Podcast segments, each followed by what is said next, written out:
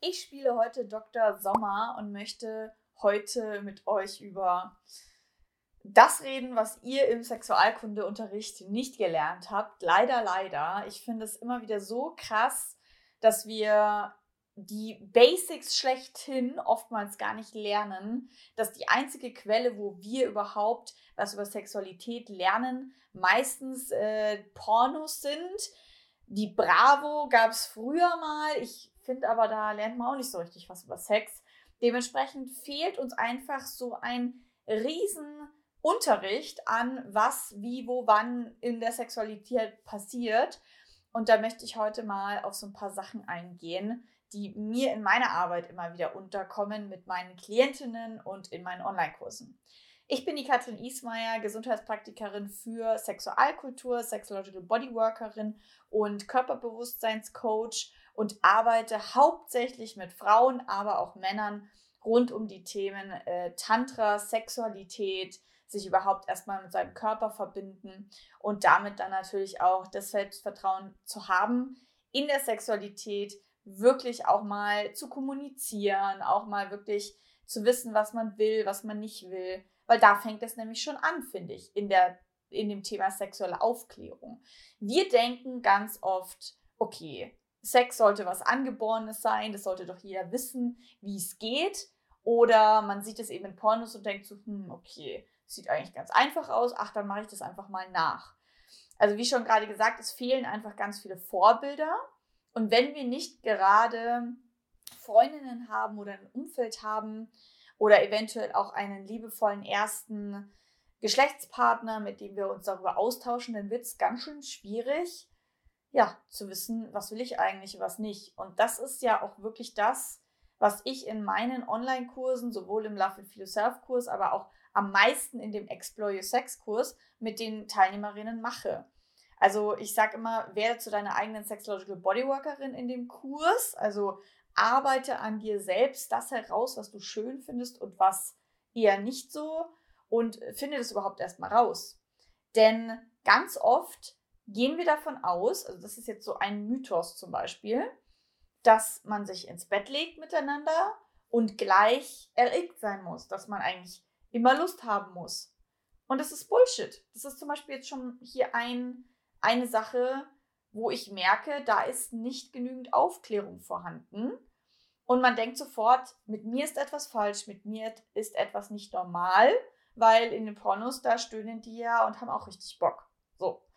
Und dementsprechend ganz wichtig, erste Sache, es ist vollkommen okay und vollkommen normal, wenn du mit deinem Partner, deiner Partnerin oder halt auch eine Monatszeit oder oder oder erstmal im Bett liegst und nicht sofort triefend feucht bist und erregt bist, sondern vielleicht eben gerade gar nichts spürst in deinem Körper oder einfach nur aufgeregt bist oder nicht so richtig reinkommst weil du vielleicht in den Gedanken bist, weil du noch in der Arbeit bist, weil du ja noch nicht so richtig angekommen bist und weil du dich vielleicht auch nicht so wohl und sicher fühlst, ja, also wenn da nicht so ein ganz geschützter Rahmen und viel Vertrauen da ist, dann fühlt man sich vielleicht auch gar nicht so sicher, sich so fallen zu lassen, dass man in die Erregung kommt. Und das alleine ist manchmal schon bei meinen Frauen in den Kursen oder in den 1 zu 1 Coaching so ein Riesenmysterium. Wie komme ich denn da überhaupt hin? Ja, dass ich richtig erregt bin. Und da sage ich immer, das ist wie so ein Cocktail, den du dir zusammensuchen musst. Und jeder hat da andere Zutaten, die funktionieren. Die eine Person erregt es total, die andere Person zu berühren und wird dadurch in Stimmung gebracht. Die andere Person braucht eher sowas wie, es gibt da ganz verschiedene Muster sozusagen. Eine Person braucht zum Beispiel so das Gefühl, dass nicht so ganz klar ist, was jetzt gleich passiert. Also, dass man sich so streichelt und küsst, aber so ein bisschen unschuldig nicht klar ist, ob es jetzt zum Sex kommt oder nicht. Das erregt die andere Person total. Eine andere Person erregt es total, wenn die andere Person erregt ist und richtig Lust auf dich hat und quasi volle Kanne darauf zugeht, was jetzt gleich passiert. Also ihr seht, die eine Person findet es viel erregender, wenn nicht klar ist, was gleich passiert. Und die andere Person findet es viel erregender, wenn es gleich klar ist, was passiert.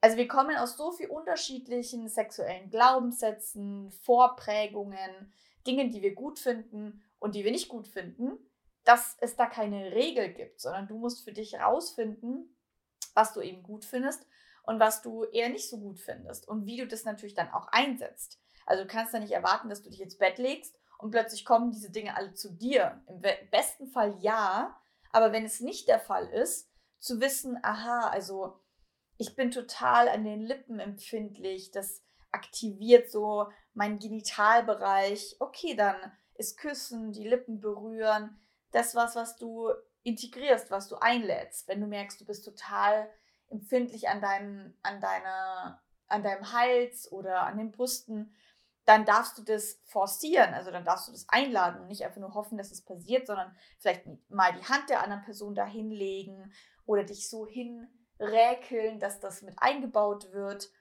Also glaub nicht, dass das einfach immer so da ist, sofort. Und dass, ja, dass das alles so flutscht quasi, sondern das ist wirklich was, was ich glaube, ich am öftesten, am meisten sage, dass Sex lernbar ist oder dass wir nicht davon ausgehen dürfen, dass wir von heute auf morgen die Sprache von Sex sprechen. So, also wie wenn wir jetzt Spanisch lernen, dann müssen wir das auch aufeinander aufbauen. Und ja, so grundsätzliche Sachen sind relativ klar und es gibt ja auch einen Instinkt und einen Trieb etc. Aber viele Dinge sind eben doch nicht so selbstverständlich und äh, ja, vorher, also von vornherein klar, dass das passiert. Und da entsteht dann ganz viel so dieses Gefühl von, bin ich normal? Ist mit mir was falsch? So das Thema zum Beispiel auch feucht werden und Erregtheit. Man denkt immer, das ist, das kommt zusammen. Und wenn jemand feucht ist oder wenn jemand steif ist, ist er automatisch erregt. Das muss gar nicht so sein. Also es gibt da auch genügend äh, Spielraum, dass das nicht, also nicht gleich ansteigt, sondern unterschiedlich ist, dass das von vielen anderen Faktoren auch abhängig ist. Dementsprechend schämt euch nicht dafür, wenn ihr zum Beispiel ein Gleitgel dazu nehmt, aber hört auch auf euren Körper, wenn zum Beispiel da wenig Feuchtheit da ist oder es einfach anatomisch zum Beispiel zumacht, die Vagina, dann geht nicht einfach hinterher. Auch etwas, was ich immer wieder erklären muss. Und ich finde es so traurig, dass ich das immer wieder erklären muss. Es gibt einfach ganz, ganz viele Frauen, die relativ eng sind oder natürlich, wenn ihr zurückdenkt an euer erstes Mal, da, wenn ihr darüber euch austauschen würdet, was eben viele Frauen nicht machen leider, dann würde man wissen, es gibt die Frauen, da hat es erst Mal gar nicht wehgetan und da konnte man relativ easy rein. Und dann gibt es Frauen, die haben gesagt, es hat echt wehgetan. Und ähm, somit gibt es auch genauso hier ganz oft so diesen Trugschluss, man muss den Penis da einfach reinstecken können oder etwas anderes, ein Finger oder äh, ja, etwas. Und dabei stimmt es überhaupt nicht. Also so ungefähr so ein Stück in die Vagina hinein ist es ein bisschen enger. Das ist so ein bisschen, wenn du anspannst, wenn du dein Pipi zurückhältst, dann merkst du ja auch, dass du da verengen kannst und, ver und weitermachen kannst. Und trotzdem ist es da an einem Punkt meistens eher erstmal enger, bevor es dann dahinter weiter wird. Und wenn das ganz zu ist und da einfach nichts rein will, dann respektiere das bitte. Und was ganz oft passiert, ich kenne das auch aus meinem Sexualleben, dass man denkt, er kann da einfach rein, sofort. Oder der Finger kann da einfach durch. Und ja, wenn es quasi dann kurz schmerzhaft ist und so ein Moment ist von, oh, ist eigentlich zu eng, aber okay, ich sage jetzt nichts, dann passiert es, dass es ganz normal wird, dass von, also dass das sozusagen äh, einfach da drüber gegangen wird, über diesen enge Punkt und du überhaupt nicht sagst, hey, langsam, lass mal das in, lass mal diesen Eindringprozess mal über mehrere Minuten laufen lassen, lass mal die Joni sich von alleine öffnen und nicht da ständig drüber gehen. Weil wenn du nämlich die ganze Zeit da drüber gehst und jedes Mal am Anfang erstmal so ein Gefühl von Enge, von vielleicht auch Schmerz hast, dann desensibilisierst du das Gewebe. Du verärgerst das Gewebe total. Und das ist zum Beispiel was, was gefühlt keiner weiß, weil wir uns nur Pornos anschauen und da kann man einfach quasi reinstecken. Dabei wisst ihr überhaupt nicht, was in der Vorbereitung alles passiert ist. Das ist zum Beispiel sowas, wo ich denke, da gibt es zu wenig sexuelle Aufklärung darüber. Genauso die Frage, wo ist eigentlich was? Bei einem Penis ist das relativ ersichtlich, weil es halt offen da liegt. Bei einer Vagina innen wissen die meisten meiner Klienten und Kursteilnehmerinnen nicht, wo was ist. Dass der Muttermund zum Beispiel nicht, wenn man gerade reingeht, hinten ist und dann immer gesagt wird, ja, also meine Finger sind dann zu kurz. Also ja, das ist bei vielen so, dass er einfach gerade hinten ist. Und wenn du ihn dann nicht fühlst, dann sind meine Finger zu klein und damit sucht man nie wieder. Du könntest aber auch ganz links, ganz rechts mal an einer anderen Stelle suchen und einfach so ein einen Berg suchen, der so ein bisschen sich wie die Nasenspitze anfühlt. Also ein bisschen, ja, nicht ganz so super weich, aber auch nicht so super hart. Es kommt auch auf den Zyklus drauf an. Und in der Mitte ist ein Loch. Also es, ich sag mal, es fühlt sich so ein bisschen an wie eine Eichel, nur in dir. Und äh, um den Eisprung herum ist es eben viel weicher und geöffneter und dann ist es auch wieder fester. Dementsprechend, äh, das mal, da mal auf die Suche zu gehen. Genauso wie wenn hier das Schambein ist und man eindringt, dass hier auf der Rückseite von dem Knochen oder dem Schambein, dass da die G-Fläche ist, dass das nicht unbedingt nur ein Punkt ist, sondern eine ganze geriffelte Fläche. Also einfach so, so prinzipielle anatomische Dinge oder dass man ähm, dass man squirten kann, also dass es nicht, äh, dass es dir nicht peinlich sein muss, wenn du zum Beispiel bei einem Orgasmus oder bei Sex oder wie auch immer plötzlich da Wasser rauskommt und eventuell das Bett äh, nass wird. Das nennt sich Squirten. Das ist die weibliche Ejakulation. Genauso wichtig, dass viele Frauen gar nicht, äh, ich glaube, es sind nur 25 Prozent der Frauen, die vaginal kommen können. Und der Rest kommt auch nur klitoral. Und scheißegal, ob dein, dein Vorpartner, Partnerin sagt, ja, aber bei meiner Ex-Freundin, bei meinem Ex-Freund war das anders, heißt es nicht automatisch, dass mit dir was falsch ist. Also informier dich da, lass dich nicht so schnell verunsichern, redet miteinander. Also ich, ich selbst hatte das nie in meinem Leben, weil ich einfach von vornherein erstens ein Aufklärungsbuch zu Hause hatte und zweitens einfach mit all meinen Freundinnen total offen und ehrlich darüber geredet habe und dementsprechend das bei mir nie so stattgefunden hat, dass ich ja, dass ich irgendwas nicht wusste. Ich hatte letztens eine Klientin, die ähm, noch nicht ihr erstes Mal hatte.